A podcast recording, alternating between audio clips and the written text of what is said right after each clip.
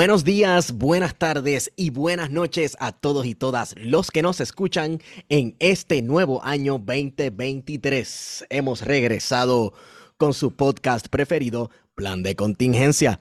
Me acompaña como siempre Guarionex Padilla Martí, que es la que Guario. Que la caí. Caramba, nos Estamos grabamos aquí. desde el año pasado. Volvimos. Hemos vuelto Hemos volvido. ¿Qué es la que hay? en la brega de nuevo, La trabajando, la rutina. Brego, luego Eh, existo.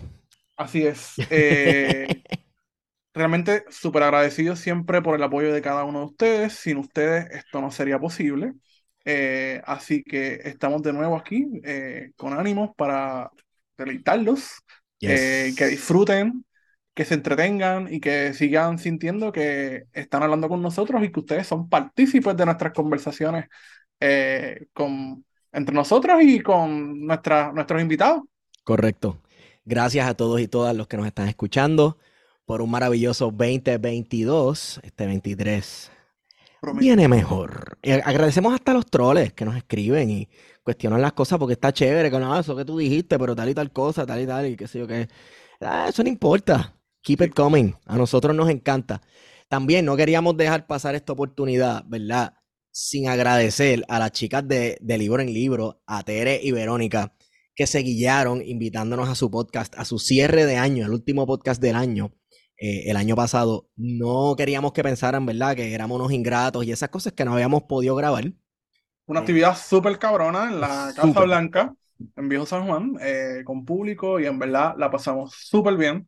Eh, y tuvimos nuestro momento fan con el autor, con César, Sí, con César, eh, con César que, que llegó allí, ¿verdad? Es básicamente como sorpresa, no sé. este, Así que fue bastante entretenido hacer esa crítica literaria eh, al frente del autor, así que Sí, fue, exacto. fue muy bueno. Así que le agradecemos a ellas eh, por esa oportunidad que nos dieron. Coño, y que se repita, mano. En verdad, yo me lo disfruté. Bueno, tú sabes que tú y yo estamos acostumbrados a three hours later, ¿verdad? Y cuando pasó una hora y pico, se acabó como que ya. Y es súper corto, así como que fue bien rápido. Sí, No hay más Sí, sí. nada. Bueno, es corto para nosotros, pero, papi, ellas no son un, un plan de contingencia de la vida. Ellas tienen unas cosas ahí bien estructuradas y ahora vamos a esta sesión y esta otra. Eso no es Esteban Iguario ahí.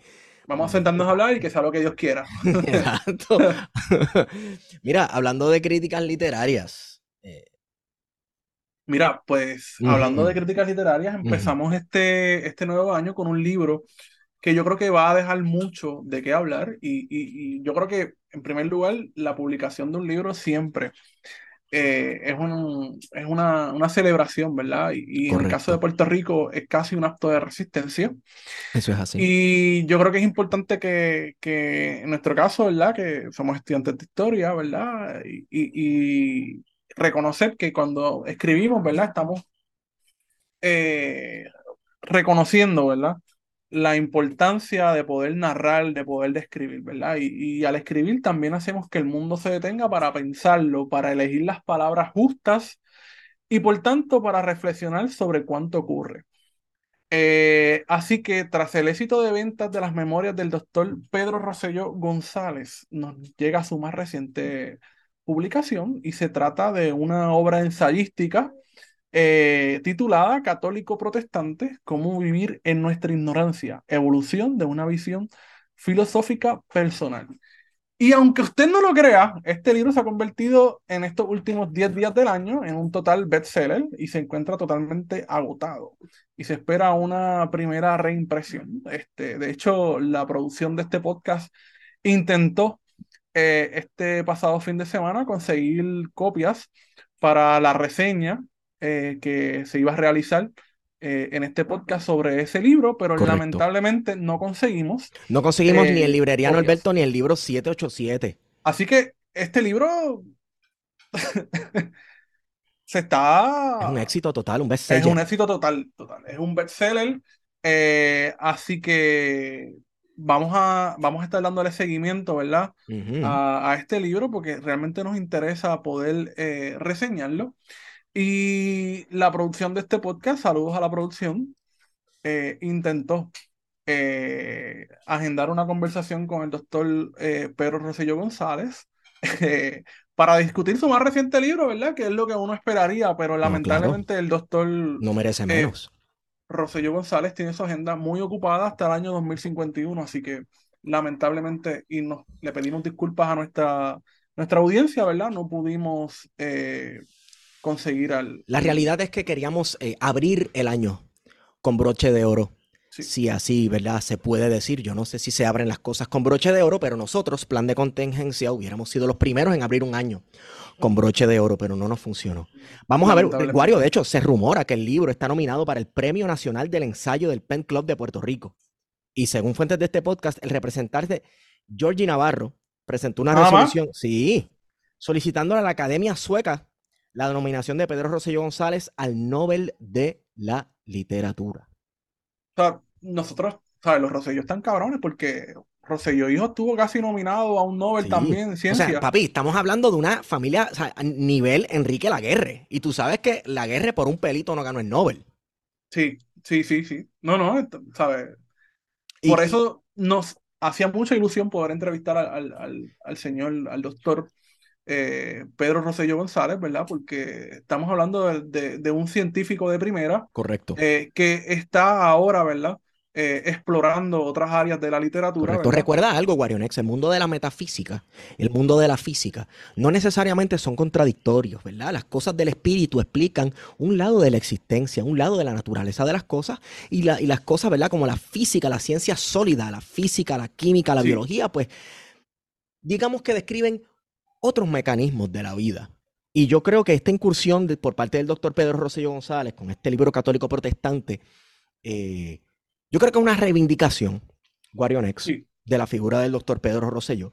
La realidad es que la familia Rosselló en este país, acá en el siglo XX, últimas décadas del 20, primero del 21, va a alegar eh, tanto a Puerto Rico como Sí. familias ilustres tales como los Cole, ¿sabes? Que vamos, son aristócratas de, de- de la producción cultural y política en este país. Los Hernández de Ponce, por ejemplo, los, Hernández, Ferré, tú Aguayo, Exacto, exacto. estas lo- grandes familias, ¿verdad? Patricias, por así decirlo, correcto. eh, que, que ciertamente han dejado un legado importantísimo eh, en Puerto Rico. Y yo creo que eh, es lamentable que por una minoría eh, vinculada al separatismo se ha manchado el nombre eh, de los Rosselló eh, y que se ha vinculado eh, como un neoliberal, ¿verdad? Y un mal Sí. administrador, cuando la realidad es que su obra habla y se puede Sí, ver. su Gracias oye. a él tenemos un tren urbano Sí, que no va a ningún lado. obra que se siente y se ve.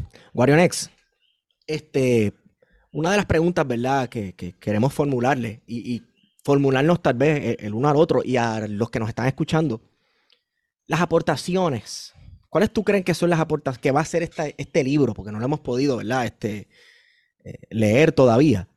Yo, yo creo que ¿Qué yo creo que nos encontramos ante, ante, ante la, la construcción de un pensamiento eh, lajaniano, pero propio, Sí, inspirado en Agustín Laje, en Axel. Keisel, pero una versión eh, liberal, estadista, eh, con una, una perspectiva bien puertorriqueña eh, Y- y de lo que es- debe ser la convivencia, porque recuerda que, que- que nos encontramos en un mundo donde practicar eh, la religión, ¿verdad? En cualquiera de sus denominaciones, pero en nuestro caso, ¿verdad? La, la, la denominación cristiana, Correcto. católica o protestante, eh, se encuentra totalmente amenazada. Guarionex, y mira cuán ingenioso, no solamente católica o protestante, sino que también católica protestante. O sea, Papi, la combi completa. la combi completa, ni to- o sea, no le faltan ni los tostones con ajo. No, no. Eh, pero se encuentra totalmente amenazada. ¿Tú no crees que, que, que los católicos y los protestantes están amenazados en Puerto Rico Totalmente por gente como Mariana Nogales? Totalmente amenazado. Totalmente amenazado. ¿Sabes? Yo creo que por eso Escuchamos es que a una Mariana viendo- Nogales cada rato hablando del diablo, vistiéndose de negro.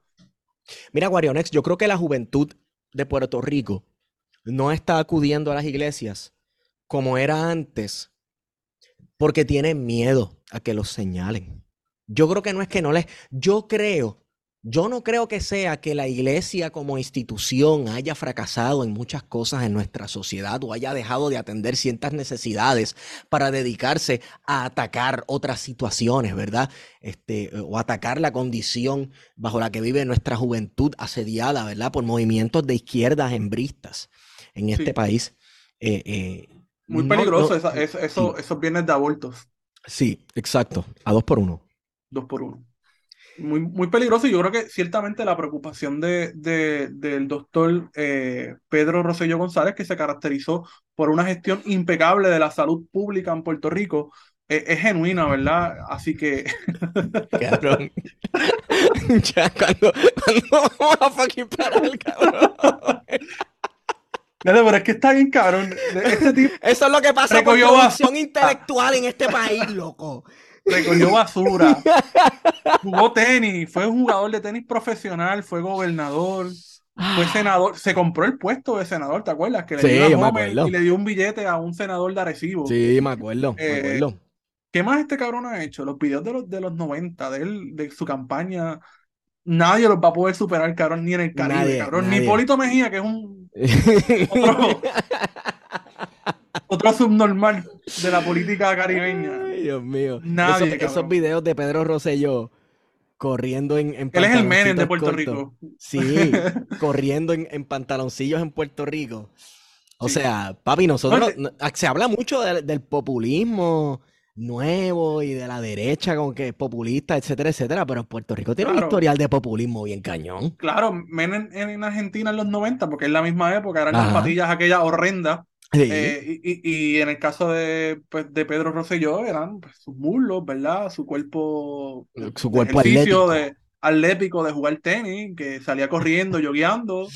Eh, y, y eso es algo bastante ingenioso en términos de la Sí. de visuales, ¿verdad? De la Sí, política puertorriqueña sí. de hacer campaña, porque nosotros no vimos a Hernández Colón. Digo, yo no lo vi, pero Yo no lo los vi, visuales, yo no lo vi. los yo- yo- visuales o sea, que yo no, uno me- ve yo no de recuerdo. esa época, los visuales que uno ve de esa época en YouTube, por ejemplo, tú no ves a un eh, Hernández Colón en pantalones cortos. No, con todo y que fue el gobernador más joven que tuvo Puerto Más Rico. joven, correcto. Este, y era un tipo, vamos, que no era feo. Además, los rumores de Palacio dicen que era una máquina acabando con todo. Entonces, ¿qué pasa? Eso dicen. Eso dicen, pero. De San Juan a Ponce, de Ponce a San Juan. Me gusta porque esta parte, esta parte carri- los chismes son, los chismes son historia y son los chismes son historia, claro que sí, el carrito del sabor. Entonces, Sí. este, loco, pero nunca he visto un Hernández Colón corriendo en puti. O sea, y en los 70, la década de usar puti. Sí, no, sabes, no, nunca lo vimos. Nunca lo vimos, nunca lo vimos. E- Esta cuestión surgió, supongo, yo no sé si fue una respuesta, ¿verdad? A, a- a tratar de presentar a, a Rosselló como un candidato joven y viril. Que quizás también va en sintonía con la imagen también de Bill Clinton, que Sí. la campaña de los 90 también fue un poco así. Claro, un tipo cool, como exacto, un tipo cool como Bill Clinton. Hacho, Bill Clinton tocando saxofón. eh, Y de hecho, había gente que decía el chiste de que el primer presidente negro de los Estados Unidos fue Bill Clinton. ¿Tú ¿Sabes? Sí. Sí. Diablo, cabrón. Sí, loco, es un chiste que yo llegué a escuchar, tú sabes, porque el tipo se, se proyectaba como con un cool. Bueno, y el affair que tuvo también, que tú sabes que eso le dio. También, tam- la Políticamente tuvo un costo, pero también en términos de imagen Sí, fue como que, pues, olvídate. claro, el macharrán. Los sabes. 90 también estuvieron al garete porque Los- sí. recordémoslo a Yeltsin, por ejemplo, que fue presidente golpista de Sí. Rusia, tipo que era un ebrio, cabrón, un borrachón. Un borrachón y se presentaba Eh. borracho. Este, wow, increíble, Al, me- al menos Putin estaba ahí para sustituirlo. correcto.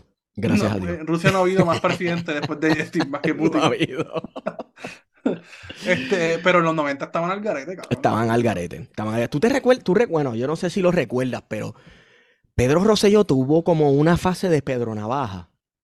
Sí, sí, que hacía muchos papeles como recogiendo la basura, bombero. que- no, que- no era eso. no, no, no, no, no. Pedro Rosselló en un momento dado comenzó a vestirse como Pedro Navaja. Yo no tengo mucha memoria de eso. Yo yo estaba bien chamaquito, pero como si lo hubiera, si lo hubiera aflojado un tornillo y, y- y salía hacia la calle como vestido de... Yo no sé, loco.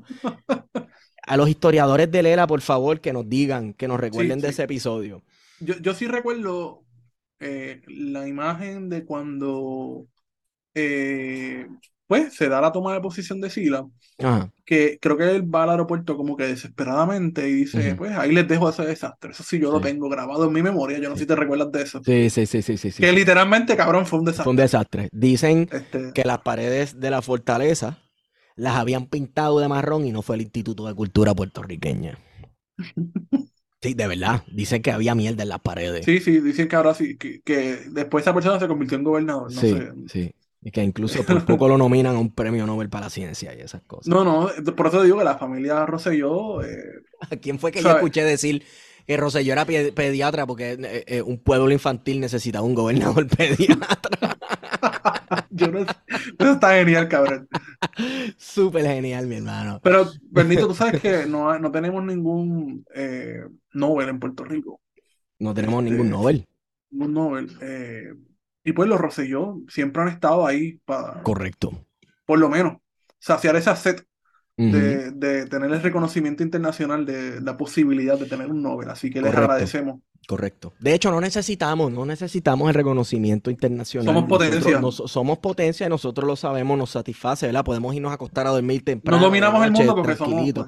Exacto. Exacto. Nada. Oye, Pero- a- a- ajá. que, que, que, que si lo leen las personas, que nos digan, que no, no, no, no- nos envíen las citas que les gusten. Nosotros Corillo. nos comprometemos el- eh, a leerlo, Corillo, quizás a lo, reseñarlo. lo de preguntar por el libro y buscarlo y que se había agotado no fue un chiste. Por si acaso. We tried. Por si acaso. Tratamos Sí. de conseguirlo. Pero bueno, ya parecerá. Papi, sold out. Yo no sé, yo no Sí. sé qué es peor. Que exista el libro que se haya ido sold out. O, o, o que lo hayan presentado en la librería de Alberto, cabrón. Duro. Ah, bueno, pero tú sabes. Tú sabes. Y, y fue gente. Yo vi imágenes. Pero claro, cabrón, pues sí, pues, tú sabes, toda la, es que, ¿sabes lo que pasa? Que eso no se dio tanta promoción porque es que, o quizás la gente dijo, pues esto tiene que ser un chiste, cabrón. La publicación de este libro tiene que ser un Yo- chiste y nadie lo tomó en consideración. Y fue toda la gente del corazón del rollo. Sí, Porque, cabrón, Rosselló es un non grato en todo Puerto Rico. correcto. Correcto. Y no es Este, porque lo esté jodiendo porque uno es independentista y es clichoso de que no, cabrón, es non grato. Es non grato. Es non grato. Él y el hijo, por supuesto. Sí. Digo, no sé si, si, este, Aunque hay gente que dice que es que son perseguidos. sí, no sé si, si de- Luis Cuero de Serpiente Fortuño sea más ingrato que esos No, dos no, cabrones cabrón. Pero ese Cara de lechuga es el tipo. El diablo loco. Ese tipo. Wow, cuando yo sea grande, yo quiero ser como Fortuño. Oye, pero sabes que el cabrón de. No sé si, si este tipo, este Fortunio tiene, pero este cabrón de, de Pedro Rosselló tiene una biblioteca en la Ana Sí. Geméndez. Eso te, eso te dice todo. Sí. No la monta en la UPR porque él sabe la que hay. Sí. Además, yo me pregunto, cabrón, ¿qué colecciones de valor histórico hay en ese, esa biblioteca?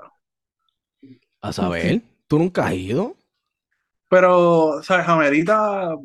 ¿Quién- pero quién sabe, Warionex. No, porque me encanta, porque la descripción de. Déjame buscar esto, porque es que está cabrón. Eh, La descripción de la biblioteca, eh, de la biblioteca Pedro Rosselló, porque es que lo leí. Biblioteca Pedro Rosselló. es Don que- Pedro Rosselló. Para Sí, usted, sí, porque- tenga mucho cuidado, ¿sabe? Más respeto. Sí, sí, no, no, no estamos hablando con cualquier pendejo. Fortuño no necesita biblioteca, loco. Ese tipo no tiene complejo de ser o no intelectual. Oye, ese tipo tiene la 22. Pa' él. Pero mira, mira esto. Él dice, pues, tú puedes buscar, ¿verdad? Cuando tú buscas una página web sobre nosotros, ¿verdad? El valor documental de esta colección es de gran envergadura. El aporto, el aporto valioso de información que servirá para historiar casi una década del quehacer político, económico y social de Puerto Rico. Además, provee documentación que enriquece otras áreas de estudio, proveyendo obras y piezas de arte para diversas exposiciones. Mira para allá. Mira para allá. Como que.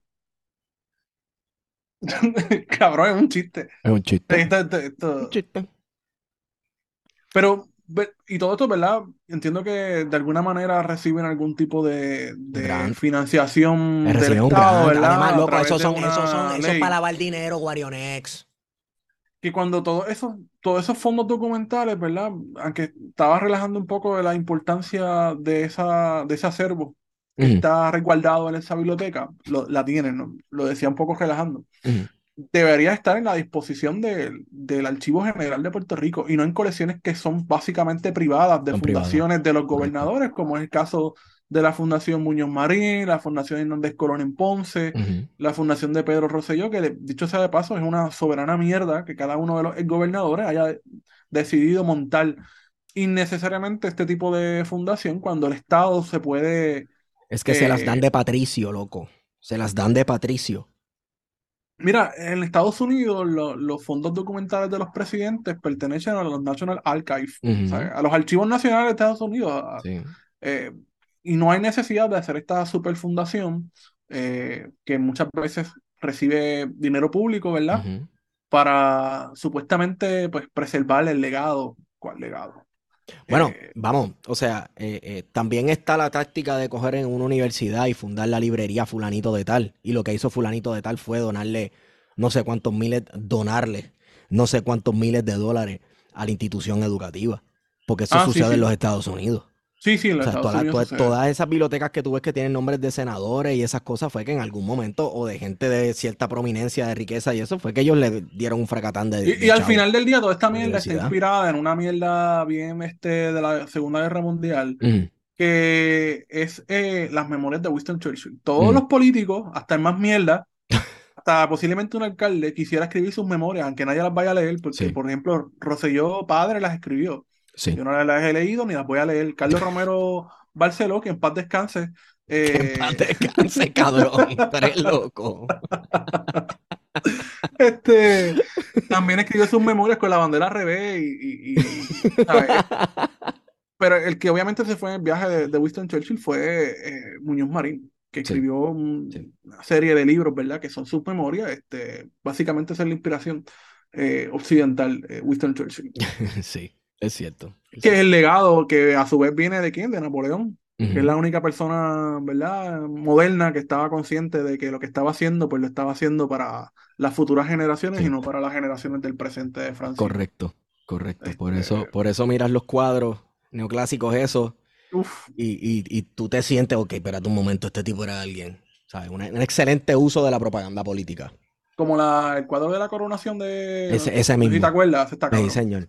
Que él dijo, no, pues aquí voy a poner a, Alejandro Magno. Sí, así mismo. Pues eh, eh, aquí nuestros pequeños hombres gobernadores este, sienten la necesidad de sentirse que dejaron algún legado además del desastre del Estado Libre Asociado de Puerto Rico. Eh, parece que, no sé, como nuestro primer gobernador electo supuestamente fue un, un intelectual y un poeta que la- los poemas ¿Cómo era, cómo era que decía el cabrón este, que era la, la de eso de Dios? El, el este, panfletero de Dios. o sea, este- ego nivel Dios. Sí, exacto. Pues parece que todo el mundo que le siguió después vino con esos complejos de que quería que pensaran que no era bruto. Pero Ya bueno, lo, produ- producción me envió el video de Pedro Navaja, Pedro Rosselló. de sí, Pedro. Esto lo vamos a Rosselló, compartir este, en la, sí, hay que en la cuenta porque es que Obligado. este país es mágico. Sí, sí, mano. Pero mira, hablando así de el folclore político, Sí. que yo creo que es algo bien latinoamericano. Eh, ¿tuviste la imagen de este cabrón de Jair Bolsonaro comiendo en KFC? Papi, lo mejor, papi, esa es, Nadie, cabrón. definición del siglo XXI. Si tú, porque tú sabes que la- yo creo que de las fotos más famosas del siglo XX son, por ejemplo, eh, la foto de los soldados clavando la bandera en Iwo Jima, que eso los fue la, la grandes allá Exacto. en la- de la Segunda Guerra Mundial. Exacto. Eh, La propaganda occidental más brutal de, de- de ese, de ese siglo XX, ¿verdad? Eh, supongo que, bueno, eh, el, el mundo, lo que llamamos el tercer mundo, este, tendrá su- sus otras imágenes, pero acá lo que a nosotros nos ha llegado fue eso. Pues en la imagen del siglo XXI, de- hasta ahora, de lo algarete que está es Jair Bolsonaro esperando un golpe de estado comiendo Kentucky. En Florida, En cabrón, Florida, nadie. en ningún otro lado no pudo haber sido, papi. En el estado más mierda. Más, exacto, con la gente más al garete. Bueno, el único estado que, bueno, no es el único estado. Estados Unidos tiene como 50 estados que le reirían. Esas Sí, estupideces. pero de todos los estados, más, mi- eh, más mierda es Florida. Lamentablemente, saludo a toda la gente que nos escucha de la Florida. Yo sé que son muchos, no es culpa de ustedes, es la necesidad. Eh, la colonia colapsó, yo los entiendo. Eh, Esto tampoco sirve para mucho, no se chismen. Eh, así que saludos a mi hermana Naira. Eh, pero pues, eh, Florida, Florida es una mierda de estado.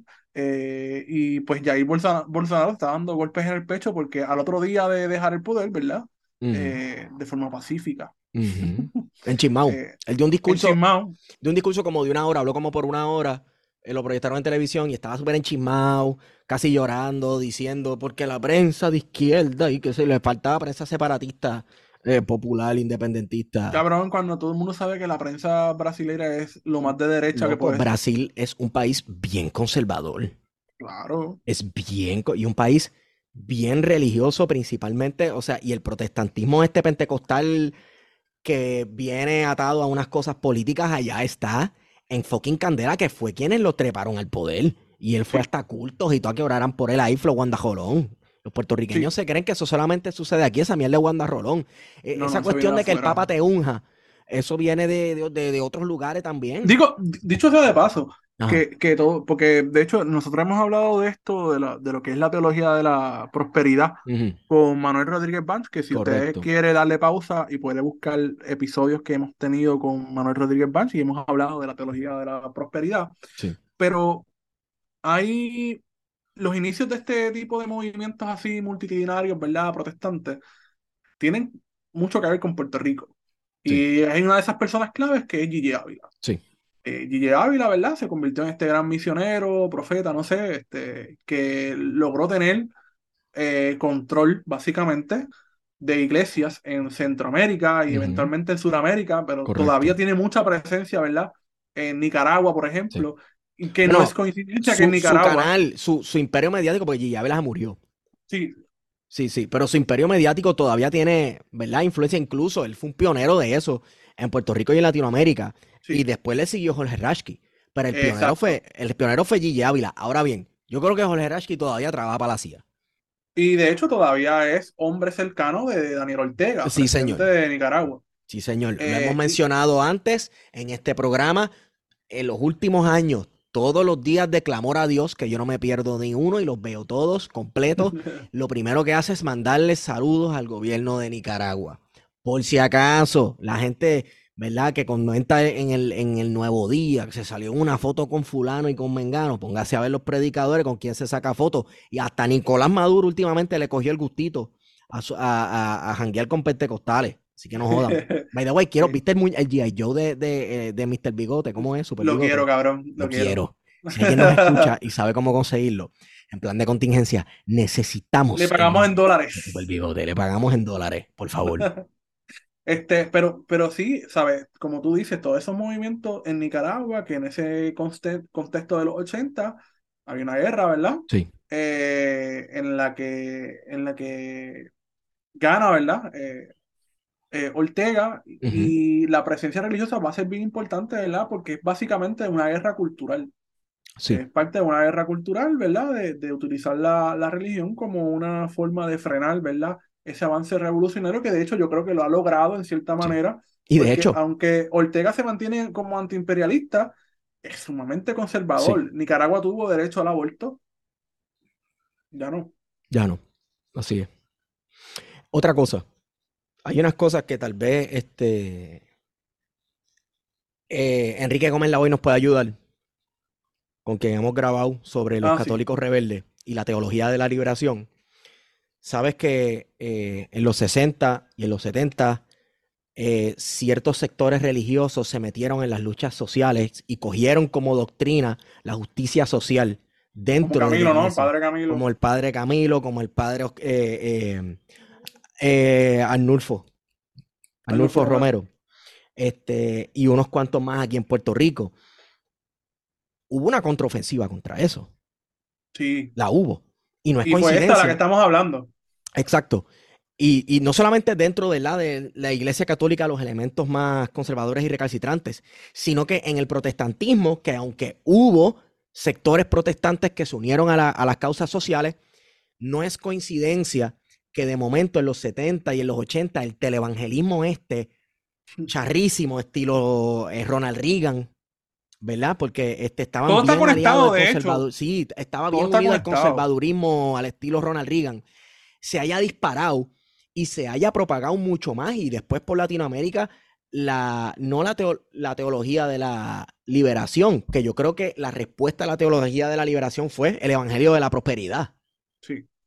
Que Es- viene con una cuestión que, como tú dices, la cuestión del espectáculo, porque entonces Sí. se convierte en un fenómeno mediático de masas, porque eh, tú tienes que tener todo un evento montado. Correcto. Entonces tienes, tienes un lado que eh, estos pastores, padres curas, monjas, monjes, metidos en el monte, eh, ayudando a personas necesitadas, haciendo Digo, labor cumpliendo la social. palabra, Pues, Exacto, exacto. Poniendo el cuerpo también, ¿verdad? Entre medio y del lado de los oprimidos. Pero entonces tienes este otro lado, esta respuesta, que es un espectáculo, que cada domingo hay un espectáculo dentro de la iglesia con este predicador, con el pelo pintado de rubio, con el pelo mega grande, con un Rolex de 40 mil dólares en la cintura que llegó al país en jet privado, Sí. diciéndote que no, no, no, no, no. Dios te va a prosperar. No bienaventurados son los pobres, etcétera. No, no, no, no, no. Tú tienes poco. Tranquilo, que si tú me das lo poco que tú tienes, Dios te va a hacer rico. Pero dame lo poco que tú tienes. ¿Verdad? Y claro, junto con esto se comenzó a mezclar las prédicas. y Si escuchas a Jorge Rashke en aquel tiempo, se, eran bien políticas. o sea, y se volvieron super aliados del conservadurismo político. Sí. ¿Verdad? Así que el mensaje espiritual estaba ahí por un lado y el trabajo político, el contratrabajo político estaba también. Y se- señoras y señores, eso continúa hasta el sol de hoy, porque si usted ha aprendido nueva vida últimamente, sí. Que es una emisora que ha ido comprando ¿Sabe? emisoras más pequeñas a nivel isla para tener una cadena nacional, básicamente. sí, Porque Sí. las, las emisoras cristianas siempre han existido, pero era música sacra, Sí. inofensivas en términos, ¿verdad?, políticos, porque eh, la música sacra a nadie le molesta. ¿sabes? Pero ahora tenemos, como tú dices, Nueva Vida, tiene un programa de comentario en las político, mañanas que es comentario político comentario político. bajan sus líneas. Bájanse, claro que sí. Y ya antes, fíjate, eran mucho más comedidos, prudentes, por así decirlo, cuando, habla- cuando se hablaba de política, en el sentido de que no se mencionaban, no se mencionaban partidos. Rara la vez se mencionaban nombres de, de eh, políticos. Pero ahora frecuenta ¿verdad? Juan Rodríguez Bebe, Exacto. frecuenta Pero Agustín ahora dice, no, que el PNP esto, no, que el PPD esto, no, que Victoria Ciudadana y el PIB esto y lo otro, y fulano y el otro, ¿verdad? Eh, digo, tenemos la gran excepción de Wanda Rolón declarar Ah, claro. nada más y nada menos que al doctor Pedro Rosselló como la última Coca-Cola del desierto, eh, eh, ¿verdad? En este desierto espiritual en que nosotros vivimos. Sí, sí, sí, sí, no, no. Pero wow, wow, Pero, loco, pero. ¿verdad? Porque hablamos de eso, porque, o sea, mencionamos todo este trasfondo de, de los movimientos evangelistas, eh, porque el catolicismo también ha tenido, ¿verdad? Su, su, su otra área también de, de derecha, ¿verdad? Sí, Eh, que se ha centrado sobre todo en combatir eh, el avance del derecho a aborto en, en, en varios, en varios países eh, latinoamericanos y lo han hecho de una manera muy efectiva. Eh, veía en, o sea, uno ve en las iglesias ahora el, el anuncio, este monumento eh, al niño no nacido o al niño Sí. asesinado, Sí. eh, porque hay una campaña abierta, ¿verdad?, contra todos esos avances que hemos tenido como sociedad, que ha tenido sobre todo la mujer, ¿verdad?, de su derecho a decidir. Eh, pero no están exentos, ¿verdad?, también de No, ser partícipes de este movimiento. Pero todo eso ha nutrido, ¿verdad? A, a gente como Jair Bolsonaro, que como Sí, tú muy bien señalabas, ¿verdad? Eh, tenía todo ese apoyo de todos estos sectores bien conservadores que encontraron en un subnormal, porque de hecho su prédica como político, y lo comentaba contigo hace par de meses, creo que te envié un video, sí. o nos enviamos unos videos, ¿verdad? De este cabrón en una iglesia en el Minas Gerais, o yo no sé dónde carajo, en el Amazonas, Señores, diciendo estupideces de los la- homosexuales. las mega iglesias de Brasil son lugares, son edificios que se te meten 10.000 y 14.000 personas Sí. un domingo. O sea, estamos hablando de que este es heavy la cantidad de gente Sí. que va a escuchar y participar de esto. Y, y, y no era una prédica, ¿verdad? En, en te- en términos estéticos, bonita, por así decirlo. Era una prédica básicamente en el que aparece Bolsonaro. Ah, hay que matar a los homosexuales, bla, Hay bla, que bla. matar homosexuales. El tipo- ¿Sabes? Un tipo que está llamando y aparece con rifle, cabrón. Ah, ya le dicen aparece viados. con Ah, desviado, Los sí. sí. viados, los viados. Que había que aparece un tipo con un rifle de que hay que, hay que hacer esto, ta, ta, ta, y empieza a hacer así. eh, Sí, sí, sí, sí. Pues, también es que, Un es que hay llamado grande a la- Un espectáculo Porque- también. Porque de hecho, ahora que hablo de las armas, también dentro del régimen de Bolsonaro hubo un culto cabrón a las armas. Sí, que iba de la mano, ¿verdad? Con lo que ha estado haciendo Estados Unidos, ¿verdad? De su derecho Sí. constitucional de portación de armas, que en Brasil no necesariamente lo hay, me imagino que hay unas regulaciones, honestamente no lo, lo no lo sé. pero sí se ha documentado, ¿verdad? De que bajo el gobierno de Bolsonaro aumentó, ¿verdad? Las licencias de portación de armas en Brasil, auspiciado precisamente por el gobierno, que eso nos da una razón más, ¿verdad? De, po- de poder entonces hablar del tema, que es que nos referimos del intento de golpe de Estado Ujú. eh, de Jair Bolsonaro y sus seguidores este Sí. pasado fin de semana, eh, cuando decidieron asaltar eh, la capital federal de Brasil, que es Brasilia, una ciudad Brasilia. planificada, eh, donde tomaron por asalto el Congreso, el Tribunal Supremo y el Palacio Presidencial, sin ningún tipo de resistencia. Cero resistencia. Y no es coincidencia que el jefe de seguridad de estos edificios, a quien estaba encargado de seguridad de estos edificios, trabajaba para Bolsonaro. O sea, era empleado de confianza de Jair Bolsonaro. Entonces, vamos. No, no, no creemos en coincidencia. Eh, dar, sí, eh, tampoco creemos en la coincidencia de que Bolsonaro se enfermó y está de cama de hospital cuando todo esto está sucediendo. Evitando una extradición, porque ya Sí. de hecho, tan pronto salió la presidencia, él puede ser investigado. Sí, y de hecho estaba siendo investigado.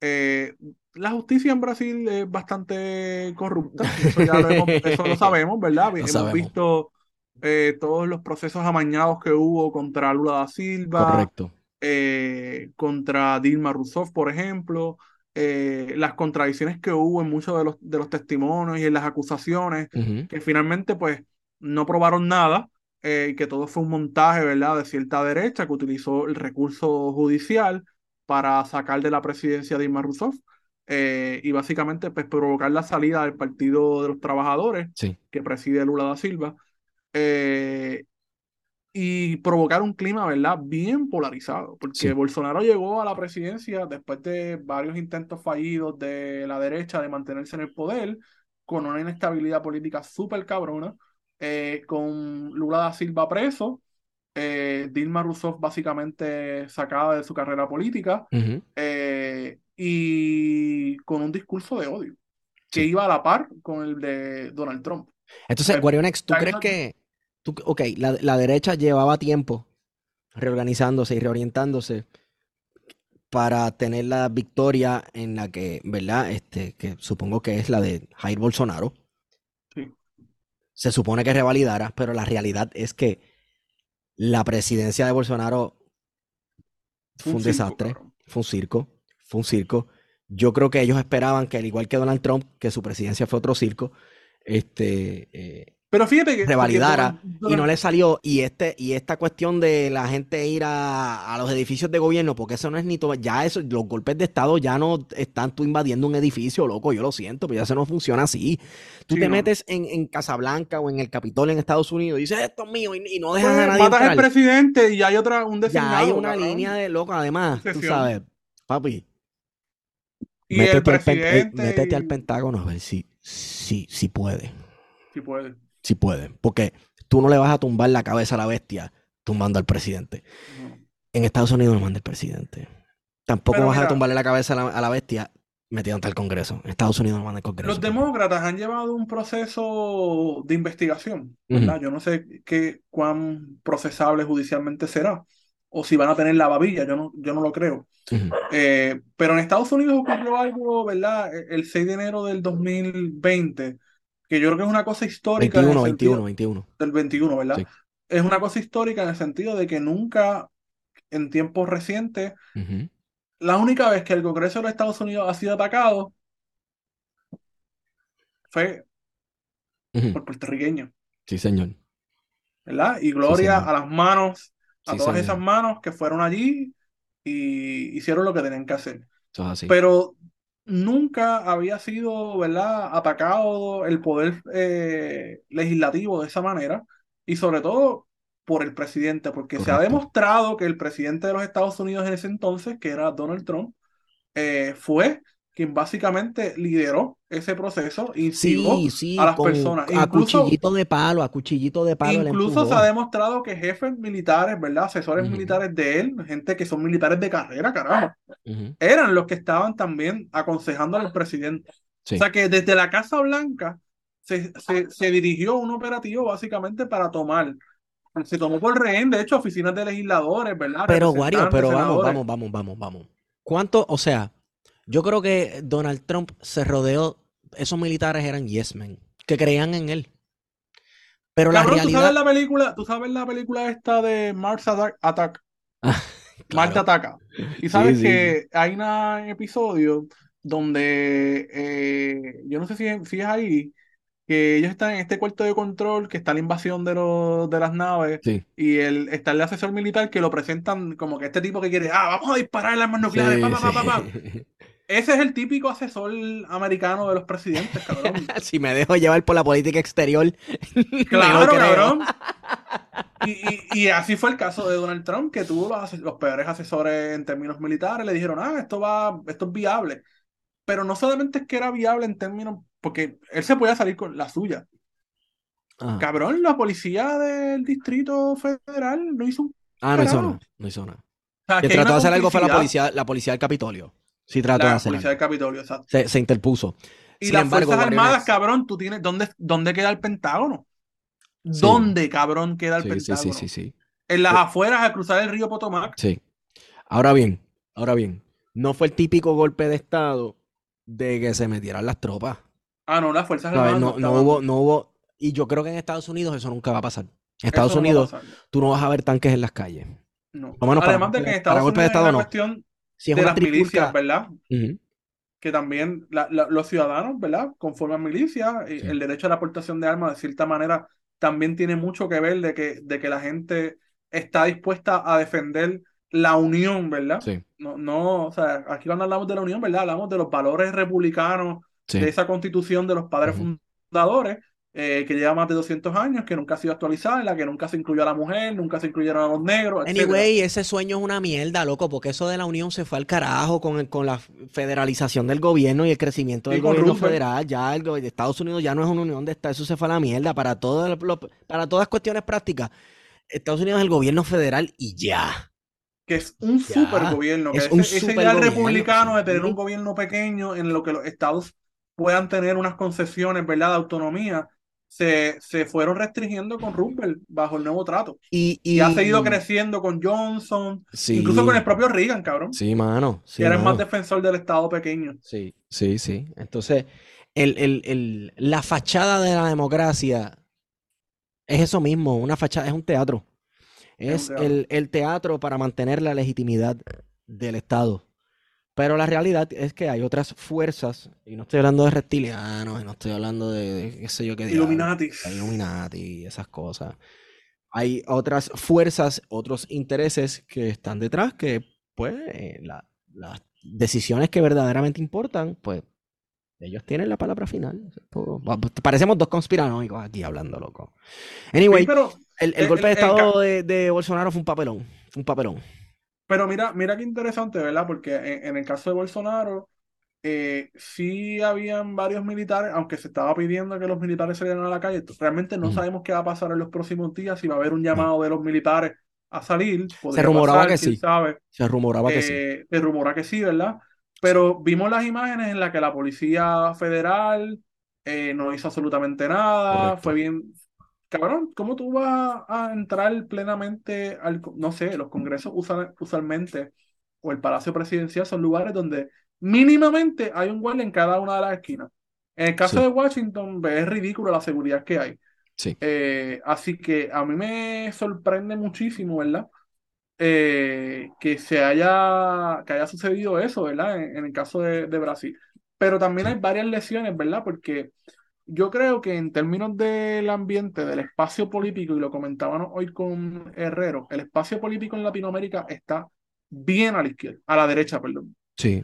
bien a la derecha y el caso de Brasil, ¿verdad? A la super extrema derecha. El margen por el que ganó Lula tampoco es eh, grande. Eh, eh, nos encontramos en un país sumamente dividido, como es el caso, por ejemplo, eh, de, de Colombia, el caso del propio Perú, el caso de, Argen- de, de Chile, debo decir, donde las derechas son, están bastante consolidadas, ¿verdad? Bastante fuertes como oposición Sí. y son las que dominan la, la discusión. Y, y yo creo que lo primero que hay que señalar en el caso de, de Brasil, ¿verdad? Es que la ultraderecha es la principal amenaza a la democracia hoy, no solamente en Brasil, sino a nivel mundial. Y por eso muchos líderes, incluso gente de derecha, como eh, Macron de Francia, salieron rápido defendiendo a Lula da Silva diciendo que no iban a reconocer otro gobierno que no sea ese. Porque la democracia está en crisis. La democracia está en crisis y eso puede traer un efecto en cadena. La democracia liberal. exacto, la democracia liberal. Y, y en, en Francia puede ser así, papi. Tú sabes que allí hay tradición. Sabes que los franceses allá hay cortan cabeza y vámonos. Sí, señor. Allí sí que no comen cuentos. Pero eso, eso es bien importante, Esteban, porque la democracia está, o sea, la democracia liberal que conocemos hoy, ¿verdad? del régimen de, moderno del capitalismo a partir del siglo XIX, entró en crisis hace mucho tiempo, pero la crisis la estamos viendo ahora. Sí. Eh, y esto no, esto es como la Biblia, esto ya el marxismo lo había dicho hace tiempo. Ah, predica, Wario. Predica, predica, esto ya estaba escrito hace tiempo. Pero la realidad es esa. Eh, eh, sí, porque el marxismo también es principio y final, cabrón. Más cristiano no puede ser, tú lo sabes. Sí. Tú lo sabes. Este, principio y final. y, y, y la, la, ultraderecha, ¿verdad? Pues ciertamente es una amenaza eh, importante. Lo estamos viendo en Brasil ahora, ¿verdad? Pero también tenemos, en el caso de nosotros, sectores que ya se están hablando de, no, somos eh, conservadores de derecha, como Tomás Rivera Chávez y las expresiones que ha hecho recientemente ante el contexto de la nueva nominación a, de una procuradora de la mujer que alegadamente, ¿verdad? Eh, reconoce la perspectiva de género como algo necesario, ¿verdad? En el sistema educativo eh, y que ha levantado pasiones, ¿verdad? Dentro del PNP y que ha, ha, hecho a reducir de que hay un sector que se identifica como conservadores de derecha y que, no, Son otra cosa que, no son otra cosa que ultraderechistas, punto. Y ahí también incluimos a John Rodríguez Bebe y al partido del Proyecto, Dignidad. Proyecto Dignidad. La cosa es, Guarionex, este, esta cuestión de decir conservadores de derecha es una cuestión reaccionaria, ¿verdad? A no estar de acuerdo. E, es una reacción a no estar de acuerdo. Digo, tú puedes ser conservador liberal, recuerda. bueno, si puedes ser católico protestante, puede ser lo que sea. Claro, claro. Este, es una reacción, vamos, a decir, por lo menos por parte de Tomás Rivera Chats, es una reacción, decía ah, conservador de derecha, porque me quiero apartar de que, ¿verdad? De estos asuntos políticos como la educación con perspectiva de género, las cuestiones del derecho al aborto, etcétera, etcétera. Pero tú crees que eso se reconfigure y se organice a una verdadera derecha con un pensamiento político identificablemente de derechas que no sea preservar el status quo del conservadurismo. O sea, una ideología de derechas. Pues mira, yo creo que en el caso de Puerto Rico puede ser que sí, pero yo creo que nosotros, e, esta ultraderecha a nivel mundial, y yo creo que eso tiene también una aplicación a Puerto Rico, yo decía que, que de alguna manera el espacio de discusión política a nivel de Latinoamérica y quizás del mundo está sumamente a la derecha. Y la realidad es que ese discurso de la ultraderecha ha logrado tanto alcance es porque conecta. Conecta con el sentido común de la gente. Cabrón, tú no ves a la gente de izquierda hablando de los trabajadores y de sus problemas. Esa no es la, discusión. Y, eso es un problema porque los, la derecha, Donald Trump, ¿de qué carajo Donald Trump estaba hablando? De los trabajadores. De los cordones industriales que habían sido totalmente destruidos por el Tratado de Libre Comercio hablando eh, con Norteamérica. Sobre los camioneros, hablando sobre los transportistas, hablando sobre la gente que trabaja en las minas de, cobre y de carbón y de esto y de lo otro. Y eso conecta, cabrón. Y eso conectó. Por eso, ese fue el análisis que hizo un muchacho que está en Twitter, que tiene una página chéverísima que se llama Al otro lado del muro. Y él hizo un análisis de la, de la, de la, no de la carrera, sino del discurso político de Trump específicamente en el área de qué sectores de la sociedad estadounidense es con cuáles estaba tratando de conectar. Eh, lo que le llaman en inglés el blue collar, que son los trabajadores. Son los trabajadores y la gente que trabaja en, sectores que no son los trabajos estos en tecnología, que si Google y este tipo. No, no, no, no, no. Los trabajadores, la gente que hace boquetes en el piso y que construye puentes y que minan este. Claro, y que tú le decías, pues mira, los mexicanos nos robaron los, tra- los trabajos. Ajá. Porque entonces, to- por ejemplo, toda la industria, ¿verdad? Parte del Tratado de Libre Comercio con Norteamérica, ¿verdad? Eh, mucha de esa industria automotriz que fue bien importante en lugares como Detroit, ¿verdad? En los estados del centro norte, se movieron a donde? A lugares como México. México, porque era México. más barato eh, producir automóviles allí, además de que Sí. los aranceles, como se habían eliminado, pues el- el- la transportación era mucho más fácil. Sí. Eh, y así se movió mucha de esa industria. Ahora se quejan de eso, pero ese tiro, ese tiro se lo pegaron ellos mismos en el pie. Ellos mismos, en los 90 con Bill Clinton. Con Bill Clinton, el NAFTA. Eso El fueron NAFTA, ellos mismos. Que de hecho tuvo sus consecuencias en Puerto Rico, que fueron las 936. Las Ajá. 936 no las eliminó Rosselló, las eliminó el NAFTA. Correcto. Eso eh, se puede verificar. Pero pues los mitos en Puerto Rico del Partido Popular es que eso fue Pedro Rosselló. Eh, y no lo estamos defendiendo por si acaso.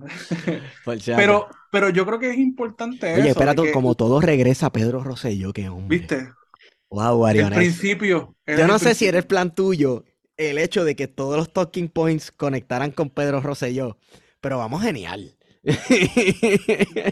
No es coincidencia, No es cabrón.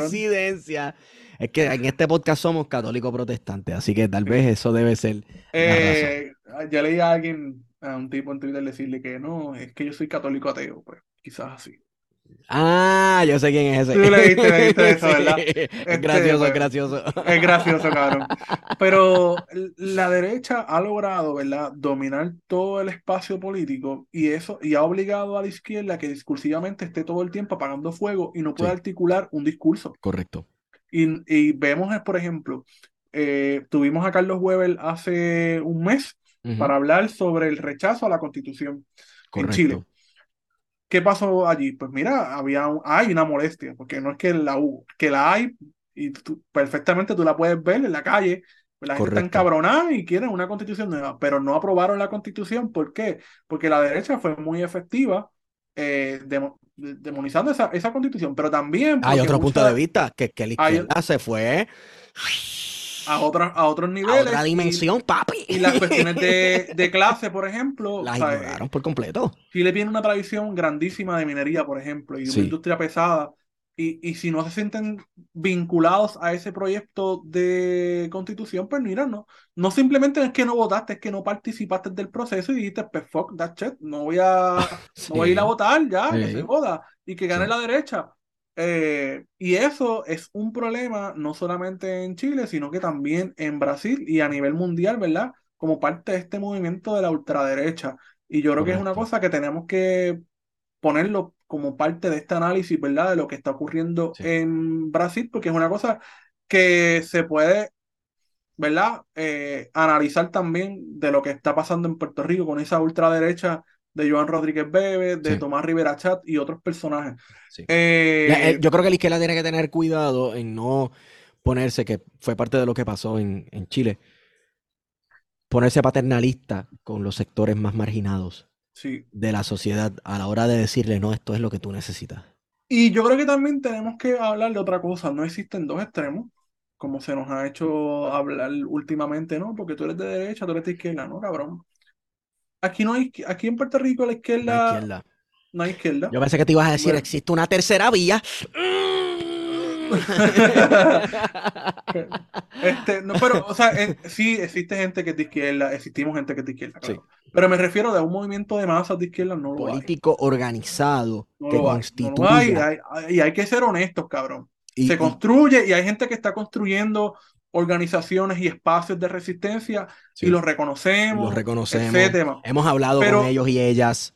Eh, Eso es así. Exacto, pero, ¿verdad? Eh, a- a- ciertamente nos encontramos ante una situación que a nivel mundial la derecha está avanzando, la ultraderecha Sí, está avanzando y no nos queda mucho tiempo, ¿verdad? Eh, porque va a devorarse todo. Y esto viene con lo que hemos estado hablando anteriormente, de que todo esto es un movimiento internacional que tiene como base Estados Unidos. Precisamente, ¿dónde? La Florida, cabrón. Sí. ¿Sabes? No es coincidencia que ese cabrón de Bolsonaro haya estado comiendo pollo de KFC Ahorita se junta en la mansión de Mar-a-Lago allí con Trump. y a comer de McDonald's, cabrón. Hamburger o algo así, porque esta gente es. ¿Sabes? Fanático de lo sensual. De la comida chatarra, cabrón. Es como, ¿tú, tú recuerdas cuando el gobierno se fue del shutdown de Estados Unidos y él invitó Sí, el al NBA, equipo del. NBA y le llevó comida de McDonald's y de. Wendy? Es como que, cabrón, ¿quién carajo hace Sí, eso? mano. Wow. ¿Cuántos papelones tuvo esa administración, mi hermano? Y, y no olvidemos, ¿verdad?, que desde el estado de la Florida, por ejemplo, se han apoyado eh, intentos de golpe de Estado o de gobiernos paralelos, como fue el caso de Juan Guaidó, que dicho sea de paso, ahora en diciembre le retiraron la confianza Sí, en señor. Venezuela eh, y se acabó básicamente esa aventura. Se acabó la presidencia de Juan Guaidó. encargado, el presidente encargado de Eh, Venezuela, porque exacto. ya, ya Venezuela es aliado nuevamente de los Estados Unidos. y A ver si no vuela para petróleo. Brasil a asumir la presidencia de, de Brasil con este golpe ahora. Eh, y, y una cosa que yo creo que, ¿verdad? Para terminar un poco lo que, ¿verdad? Algunos de los puntos sobre Brasil es la, la cuestión del apoyo militar. En Perú, ¿qué pasó en Perú recientemente? Pues, pues, Perú, eh, Pedro Castillo, en una situación un poco compleja en términos políticos, ¿verdad? Porque se le habían hecho ya básicamente dos juicios políticos, iba para un tercer juicio político, pues decide aventurarse a básicamente declarar un estado de excepción y atribuirse, ¿verdad? Eh, poderes que no tiene constitucionalmente. Así para es. disolver la, la- el, pa- el- el Parlamento, ¿verdad? Eh, y convocar a unas nuevas elecciones. ¿Quiénes le pararon el caballito? Las Fuerzas. Armadas y la policía. Sí, señor. Eh, que en el caso de Brasil no hemos visto ningún tipo de expresiones en- a favor del gobierno de Lula ni en contra. Ni en Y contra. eso yo creo que es preocupante, ese silencio. Sí. Eh, porque Yo creo las que en, en- en Perú las Fuerzas Armadas apostaron por la estabilidad del país. Con to- digo, con todo y que hay todavía este, No, ahora mismo con las a autoridades. de investigar a la presidenta que se tomó el poder, que era la vicepresidenta, La porque vice- Exacto.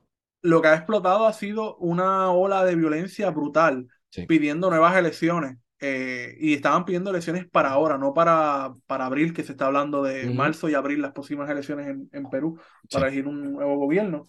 Eh, porque eh, Perú, eh, ese gran milagro que nos hizo vender eh, Jorge Helguera, eh, Dios mío. tiene, ha tenido como seis presidentes eh, en menos de 10 años, cabrón. Es un país súper eh, estable políticamente. Es que si no lo decía, cabrón, tú sabes. Tenías que sacártelo del pecho. Está bien, está bien. está bien. Pero, eh, ¿verdad? En, en- en el caso de Perú, vimos una cosa interesante. No sé si tú lo percibiste, pero casi ningún presidente de la región apoyó el nuevo gobierno es que así. básicamente ahí sí hubo un golpe de Estado y Sí. se trata de la misma gente de Pedro Castillo Sí, que se posicionó en contra de él sí. y lo sacaron para el las el palo. Armadas, El pobre, y él palo. tratando de usar, de utilizar esos mecanismos pa- precisamente para que no lo sacaran del poder. Lo sacaron del poder la misma gente de él le serruchó el palo. eh, con el sistema judicial, que es una, un sistema judicial creado a imagen y semejanza de, de quien fuese Fujimori, eh, que fue el que creó la constitución, ¿verdad? Porque uno de los problemas de, de Latinoamérica es que las constituciones han sido cambiadas en múltiples ocasiones por, por, para favorecer, ¿verdad? Como en el caso Sí. de Chile, que la constitución vigente es la constitución que hizo Pinochet. Ujú. Eh, y en el caso de Perú, la constitución vigente es la constitución de Fujimori. Ujú. Así que hay unos serios problemas todavía en, en muchos de Sí. estos países con esas constituciones. Eh, pero las Fuerzas Armadas se posicionaron rápido y dijeron, ¿sabes qué? Para el carajo. Y la misma escolta vino y lo arrestó. Sí, So- cabrón, eso no duró ni una hora. sí, mano. Ese, ese golpe está, ese A mí, me dio- a mí me dio, a mí me dio penita y todo. y todo. El tipo Este- leyendo el, el mensaje, leyendo el papel temblando, papi. Sí, Temblando. dicen- hay una teoría, yo no sé si tú leíste esa teoría en Twitter de que lo habían drogado. ¿Tú no Ay, no creo que lo habían drogado. ¿Cómo va a ser? Sí. No Este, creo. Pero en el caso de Brasil preocupa porque Brasil es uno de los países más grandes del continente, eh, o es una potencia económica y militar Sí. en la región, Sí, señor. eh, y las Fuerzas Armadas, ¿verdad? Pues tienen un poder importante, una república federal, Sí. eh, así que lo que vayan a, a decidir como Fuerzas Armadas, de qué bando van a estar, pues yo creo que es una cosa que tenemos que tomar en consideración.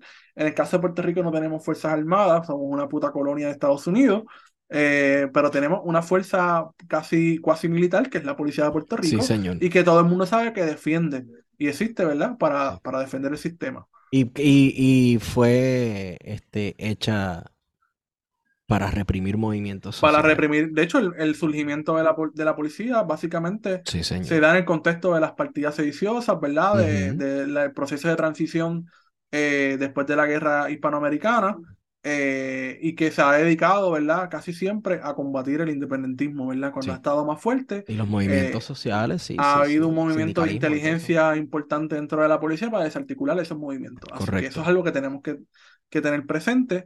Eh, el rol que juegan las Fuerzas Armadas en sus distintas modalidades, que en nuestro caso, ¿verdad? Yo diría que la Policía de Puerto Rico es casi eh, un instrumento militar, eh, que es algo que tenemos que, que tener claro, y que en el caso de Brasil, ¿verdad? Pues sabemos que hubo una larga eh, dictadura sumamente sangrienta que, por ejemplo, Dilma Rousseff pues, fue combatiente precisamente en un grupo de guerrilla contra esa dictadura. Sí, sí. Pues, este, nada más con decir, sabes que en, en un momento, yo creo que esto lo hemos dicho antes en este podcast, en un momento dado se transfiere al coronel Francis Riggs a Puerto Rico para darle un update, ¿verdad? Sí, Un refresh a la policía de Puerto Rico y de donde lo transfirieron, pues Francis Riggs venía de reprimir este, a las fuerzas de Augusto César Sandino. ah, sí, sí, Tú sabes. Exacto. Él, él- él participó de eso. Entonces, con ese propósito fue que lo trajeron a Puerto Rico. Le, tú sabes, lo limpiaron, pero para eso fue que vino. sí, sí, no, venía con la experiencia, eh, sea, con Sí. un propósito. Sí, Eh, pero ciertamente para la ultraderecha las Fuerzas Armadas son bien es importantes. bien importante. Eh, por eso yo creo que es bien importante que todos estos sectores de liberal, centro izquierda o de izquierda que están tomando las riendas del poder en Latinoamérica tengan presente la importancia de tener unas fuerzas armadas que sean leales y de hecho eso sí sabe eh, Hugo Chávez y Nicolás Maduro porque Sí, han señor. logrado mantener eh, control sobre las fuerzas armadas. Eh, algo que mi impresión de mis vacaciones en Chile es que el ambiente político allí está Está bien tenso. Y se ve que el control sobre las Fuerzas Armadas, recordemos que Pinochet, si alguien recuerda el discurso de Salvador Allende, él dice algo así como que hasta ayer o hasta esta mañana me había jurado lealtad. Sí, Y Pinochet era básicamente el, el segundo al mando en términos militares sí, y fue el que le dio la traición. Eh, así que por eso las Fuerzas Armadas juegan un papel importantísimo. Aunque nosotros no creemos en la guerra, ¿verdad? Pues, pues dentro de, dentro de la organización política de Sí, un señor. país, eh, pues juega un papel fundamental en la defensa, ¿verdad? Eh, no solamente de, de la soberanía nacional, sino también de la instrumentalización de, de la Carta Orgánica, que es la Constitución. sí, señor. Y así ha sido una y otra vez por toda Latinoamérica en el siglo XX. y que se vuelve a repetir en este siglo XXI, que empezó, ¿verdad? Esta segunda de- década del, del, del siglo XXI, pues ya ha empezado con varios golpes, como fue, por ejemplo, el caso de Bolivia con Evo Morales, que básicamente se lo limpiaron, lo sacaron. Oye, dicho sea de paso, que fue la OEA, ¿verdad? En aquel caso, la OEA Sí. yo no escuchaba al Mauro decir un carajo. Absolutamente nada. De Brasil, por lo Debo menos, de que entrar yo a Twitter, visto. pero no he visto nada. que Porque Almagro es bien, nada. es bien vocal con Venezuela, pero con otros casos. Sí, no, Por ejemplo, con el caso de Bolivia se quedó calladito. Cuando Y empezó a acusar a, a- a Evo de que había un fraude. De hecho, el, el golpe lo dio la OEA, cabrón. Sí, Esto es una cosa que, materia de estudio, está comprobado de que la OEA básicamente se saltó todos los procesos y fomentó, ¿verdad? Eh, ese, ese golpe de Estado que, que básicamente pues sacó a Evo Morales y que eventualmente pues regresó triunfante, ¿verdad? Aunque no pudo presentarse a las elecciones, correcto, no, eh, su su partido. partido Sí. ganó y se encuentra organizando a la clase trabajadora eh, boliviana. Eso es una victoria moral Sí. para Evo, definitivamente. Aunque los pollos provoquen homosexualidad. Eso él decía. Hay un video de eso, cabrón. Que él dice que los pollos provocan homosexualidad, pues, pero tú sabes, folclore político. Folclor, po- Ay, Latinoamérica nunca un cambies. pueblo tan lindo. Latinoamérica nunca cambies. O cambia, por favor. Ay, cabrón. Anyway, queda Eh. algo que nos, nos queda algo por, dis- por discutir en esta soberana nota al cárcel. Diablo, pues mira, en verdad, este. ¿Qué ha pasado en el Mogote en estos días? Yo no. Bueno, lo de la, ya lo discutimos, lo de la desconectado. pro- lo procuradora de la mujer. Ah, En ¿verdad? este Este, mogote no Joan pasa nada, papi, perdóname, en este mogote no pasa nada. Desde el 2019 que di que, entre comillas, votamos a Ricardo Rosselló en este país no ha pasado. o quizás el pesimismo mío hablando, pero la Junta de Control No, no, Fiscal no la hemos votado. Sigue Eso ahí, no los sigue hemos ahí. votado. Sí, siga ahí, siga ahí. Sí, Este, pero es verdad, no ha pasado, no ha pasado, bueno, eh, todavía estamos discutiendo el celular, cabrón. Sí. Sí, hablando de, ¿verdad? Que las izquierdas están hablando de otras cosas, vamos a hablar de Bad Bunny, dale. Este, pues, este, Bad Bunny. ¿qué Yo lo dije cabrón? Yo lo, yo lo dije jodiendo, por si acaso. O sea, podemos hacer un cabrón porque la gente últimamente están sacando tesis todos los días en Facebook. sí, hay una Y en tesis, Twitter, si los dejan, tesis, hacen hilos tesis. de. Coño, mano, yo 100 quisiera tweets. tener esa, esa disciplina. Yo hubiese terminado ya mi tesis doctoral si yo escribiera todos esos párrafos. Y la de maestría, yo, cabrón. Mano. Eh, pensa- Cabrón, la gente le da una, o sea, unas teo- digo, cada cual hace lo que le da la gana Eso con su tiempo, ¿verdad? Y, estamos en, en- en unos tiempos en los que las redes sociales, ¿verdad? Pues son distractores Sí, y, mano. y- y la gente pues decide distraerse y, agotar su tiempo, ¿verdad? Pues en batallas estériles, que si defendiendo a Bad Bunny o, o- Vamos, Chico, la gente que ha estado atacando a Bad Bunny son PNPs, cabrón. Toda la gente que está hablando mierda en Twitter de Bad Bunny, cabrón, tú ponías a chequear, ah, estos son PNPs, cabrón. Sí, eso está sí, probado sí. científicamente. Sí, mano. Pero tampoco hay que, ¿sabes? Tampoco hay que estar justificando mierdas, cabrón. No, tampoco hay que el celular y que se joda, cabrón. Le tiró el celular y Pues, fue, y fue una mierda que le tiraron el Pues, celular. cabrón, Pues, le ya, salió- se acabó. pues, estuvo el garete, cabrón. punto. No hay que justificarlo, cabrón. Es que No hay que justificarlo. Ah, importa. es, es bien interesante porque el fenómeno de Bad Bunny, por alguna razón, puede compararse como con el fenómeno de menudo, cabrón, de esta gente que los- lo habían idealizado de una forma. Sí, Y, Sí. y la idealización siempre es mala, los ídolos siempre son malos. sí. Este, porque cuando caen, pues caen Cambio fuerte y heavy. Sí, señor. Este, y quizás eso ha pasado porque yo he visto mucha gente como que, ah, mira, diablo, yo no me esperaba esa reacción de Bad Sí, pero, pero Wario Next, las izquier- eh, eh, menudo en los 70, 80, en los 80, en los Ajá. 80. La izquierda del país, está hablando de menudo en, en el corredor No, de la no. quincena, en el, en la machete, en el machete de machetero, el Claridad, el claridad. Estaban hablando de, de, No, de menudo. No, no estaban hablando de, de menudo. Yo No, no, porque supongo- a Bad Bunny tiene pensamiento de colonial. Lo- lo- yo supongo, ¿verdad? Que estamos. Es, es, es cierto. No, hashtag te van a atacar. Es cierto que estamos en un momento cultural totalmente distinto en que la música del reggaetón ha trascendido unos niveles que nunca antes se pensaban, etcétera, etcétera.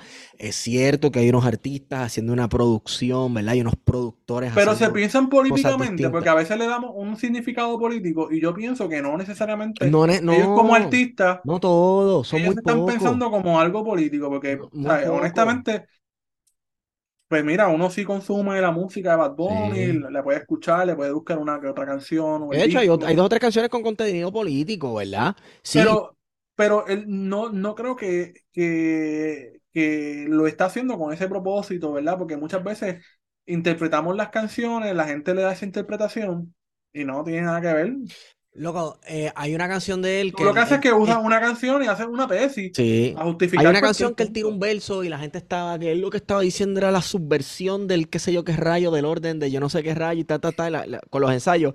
Y él le preguntaron en una canción, oye, ¿qué tú quisiste decir? Oh, no, que soy yo que rimaba con tal cosa. Diablo. Pues, loco. Tú sabes. Pero, como quiera, digo, el, el- Claro, ¿no? A lo Es gente- canción para mí lo positivo es-. ¿Cómo? A lo mejor una canción de que estaba bien arrebatado y pues Sí, tenía un canción y la notón y gente eso fue lo no, que tiene salió. que ver con eh, tal cosa. Pero lo che, por lo menos, por lo menos, pues lo chévere es que hay gente que está pensando la cultura y hablando de, de nuestra cultura, porque eso es cultura, aunque la gente, aunque la gente no Ah, no, no, claro, eso es cultura, claro. Es cultura y digo, tiene muchos elementos también ahí de, de publicidad y de sobreproducción y, y este tipo de cosas.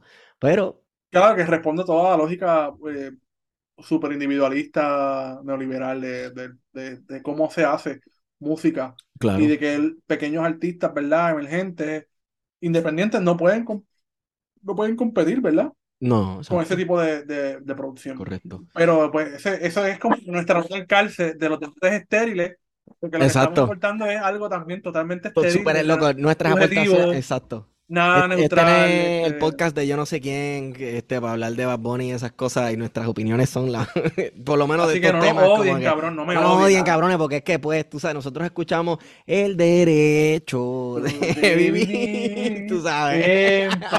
Nosotros te- haciendo punto en otro son, Roy Brown, Aire consumimos todo, Bucanero. cabrón. ¿Ah?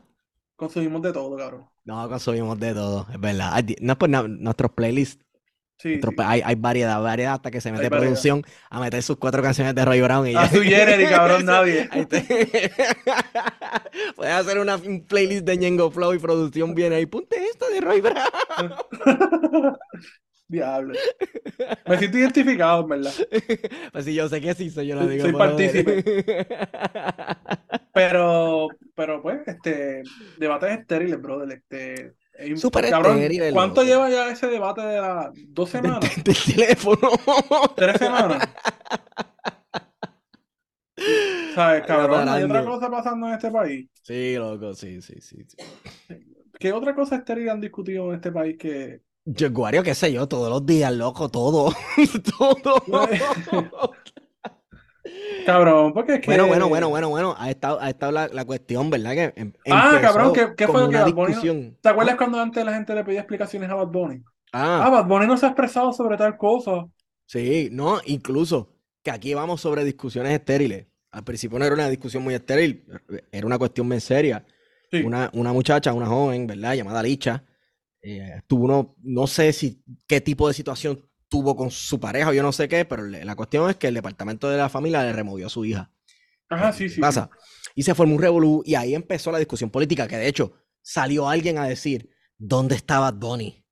Eh, Yo no sé qué, qué él iba a hacer, si iba a parar entre, entre eh, la gente del vi, departamento de la familia y la nena, y no te la lleves, ye, ye, ye. Tú sabes, no, no sé qué carajo iba a hacer el tipo. Pero bueno, eh, si no, eh, ¿qué- qué- por qué esperamos más de esta gente o les pedimos más que a nuestros políticos a quienes les pagamos porque precisamente hagan algo? A La los crisis- funcionarios, Digo. Wario, o sea, en Puerto. Rico no hay democracia y hay crisis de democracia. Imagínate lo mierda que es el Estado Libre Asociado de Puerto Rico. Tú sabes, hay una crisis también de liderato. Sí. Ya, ya la gente no ¿Dónde cree. está Ricky Martin, cabrón? ¿Dónde está Ricky Martin? Ah, bueno, eso si tú quieres grabamos otro tema con eso. No, no, no, Yo- voy a entrar ahí, no voy. Pero, este, unos asuntos ahí. No, pero cabrón, la gente se pregunta, o sea, estamos relajando, pero hay gente que genuinamente. Ay, Bad Bunny, ¿dónde está? ¿Qué, qué va a decir Bad Bunny? Ah, ¿Dónde que va a René? Bad Bunny, el líder de ustedes. Pues mira, no sé quién lo coronó líder y quiénes son ustedes. ¿Ustedes quién? Tú sabes. Sí, Pero sí, nada. sí, porque a veces le exigimos a, a artistas cosas que no necesariamente. Y le exigimos de dos partes, ¿verdad? Porque no solamente desde las subjetividades de la gente por ahí, sino que también desde cierta izquierda se le piden unas cosas a los artistas que a veces dice, cabrón, pero ¿qué tú estás esperando? ¿sabes? Exacto, Hay una exacto. vara tan alta que, que a veces es hasta ridícula, cabrón. Sí, mano. ¿Sabes? Mira, hay artistas que son comprometidos, es verdad, y uno los admira porque están comprometidos, y hay Sí. artistas que no necesariamente están comprometidos, aunque tú consumes su producto. Sí, señor. Eh, pasa con la literatura, cabrón. Sí. Uno consume. Literatura consumo- light. Cabrón, yo para consumo literatura de. He consumido casi toda su literatura de Vargas Llosa, y es una Exacto. mierda de persona como, como persona, es una mierda, Sí. políticamente, etcétera. Pero por otro lado está, por ejemplo, el doctor Pedro Rosselló con católico protestante. No, no, eso. Que no, no, no es lo mismo. De gran envergadura. De- Loco, este, le pedimos más definitivamente a gente que no tiene nada que ver con la gestión política y con nuestra vida pública, este, con la vida del día a día. Les pedimos más que a la gente a quien le pagamos para que hagan su trabajo. Sí, sí, sí, y no fucking hace tu- su trabajo. Y eso se llama crisis. Nuestro liderato está en crisis, la democracia está en crisis alrededor del mundo y el gobierno de Puerto Rico está en crisis, pero lleva en crisis Este país hace, caduco, hace, cabrón. hace- hace mucho tiempo este país caduco. Eh, Eh, y yo creo que eso tiene que ver también, cabrón, por la, la incapacidad de pensar, de pensarnos, ¿verdad? De, de pensar críticamente, cabrón, porque Sí. cuando uno llega a estas discusiones estériles, porque, cabrón, así. cabrón, ¿qué está No pasando? hay más nada que hablar, no hay más nada que hablar. No hay más nada que hablar, ¿sabes? Hay cosas... No hay más nada que hablar en plan de, en plan de contingencia, que lleva media hora hablando de Bad Bunny. Por ejemplo, cabrón, Por ¿verdad? ejemplo. No, mira, yo te estaba hablando de la muchacha de, de Licha, ¿verdad? Que, que Sí, sí, que le momento- removieron el- la, Pues la sí, le, le- le estaban pues le estaban exigiéndole a él y le estaban exigiendo a ella también un montón de cosas. No, y de momento sé, apareció un ¿no? montón de, de trabajadores sociales, cabrón. Expertos en Sí, cómo se debe sí, atender el caso, si Lo se que- debió lo que hace-. Los que hace tres semanas eran experto- expertos en fútbol y en el mundial, Sí. porque pues ahora son todos trabajadores sociales. Definitivamente. Ese es el poder de las redes sociales. Tú sabes qué es lo cool de las redes sociales, que, que todo el mundo puede ahí zumbar su opinión. ¿Sabes qué es lo mierda de las redes sociales? Que todo el mundo puede ahí zumbar su opinión. Sí, sí, sí, verdad, verdad. Digo, porque eso también tiene mucho que ver con la cuestión de la representatividad, ¿verdad? De que Sí. en las redes sociales nos hacen sentir que somos escuchados. Que mi voz es escuchada. Claro, y ves validada por gente porque me dan like y el like pues significa una validación. Entonces, en las redes sociales, como en todo, uno está esperando eso, la validación, ¿verdad? Sí. El like. Y el like es una recompensa. Eh, es un pequeño hit de dopamina instantáneo.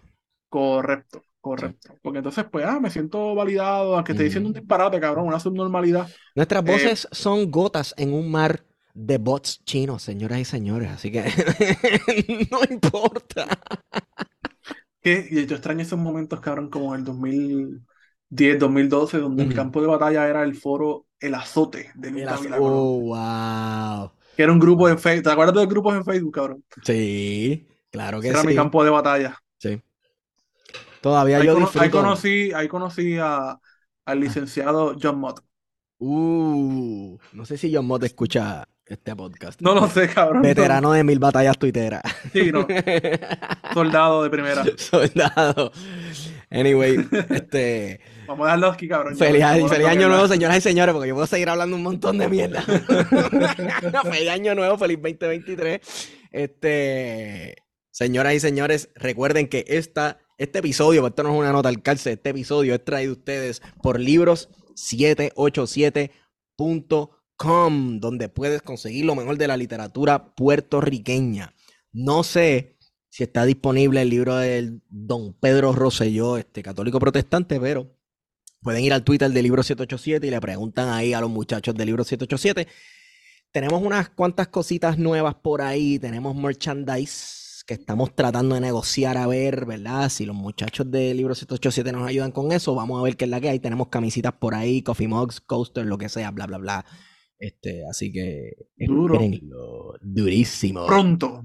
Pronto, cerca de usted. Mario, gracias por estar con nosotros en plan de contingencia. Y, ah, espérate, espérate, espérate, espérate. Es que se me olvidó porque no me bañé aún. Diablo, yo tampoco. Pero cuando llegué me a trabajar. Cuando me bañe, me voy a bañar con los jabones de jaboneradongato.com. Jaboneradongato.com. Jaboneradongato.com, tú dices. Jaboneradongato.com, donde puedes conseguir los mejores jabones hechos por manos puertorriqueñas. El favorito mío es el de Spearmint, como que el de mentita. Sí, sí, sobre todo cuando Papi, te. o sea, eh, eh, Sí, tú sabes. papi, Fresh. Bien fresh. Jaboneradongato.com utiliza el código de promo plan de contingencia para obtener un descuento en, ¿verdad? Al final de tu orden, como que cuando te procesen toda la orden vas a tener un descuento. Así. 100% Exacto. recomendado. Esto es real. No, no, no, luego, de verdad.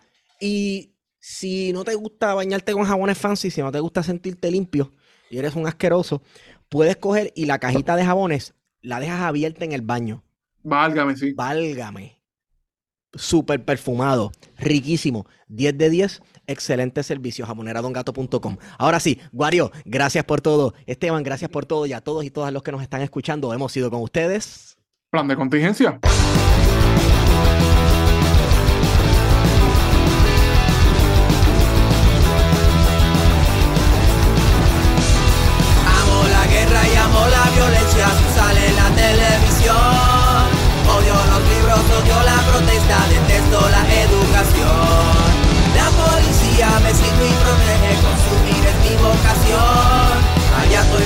No siguen las leyes impuestas por la corrupción.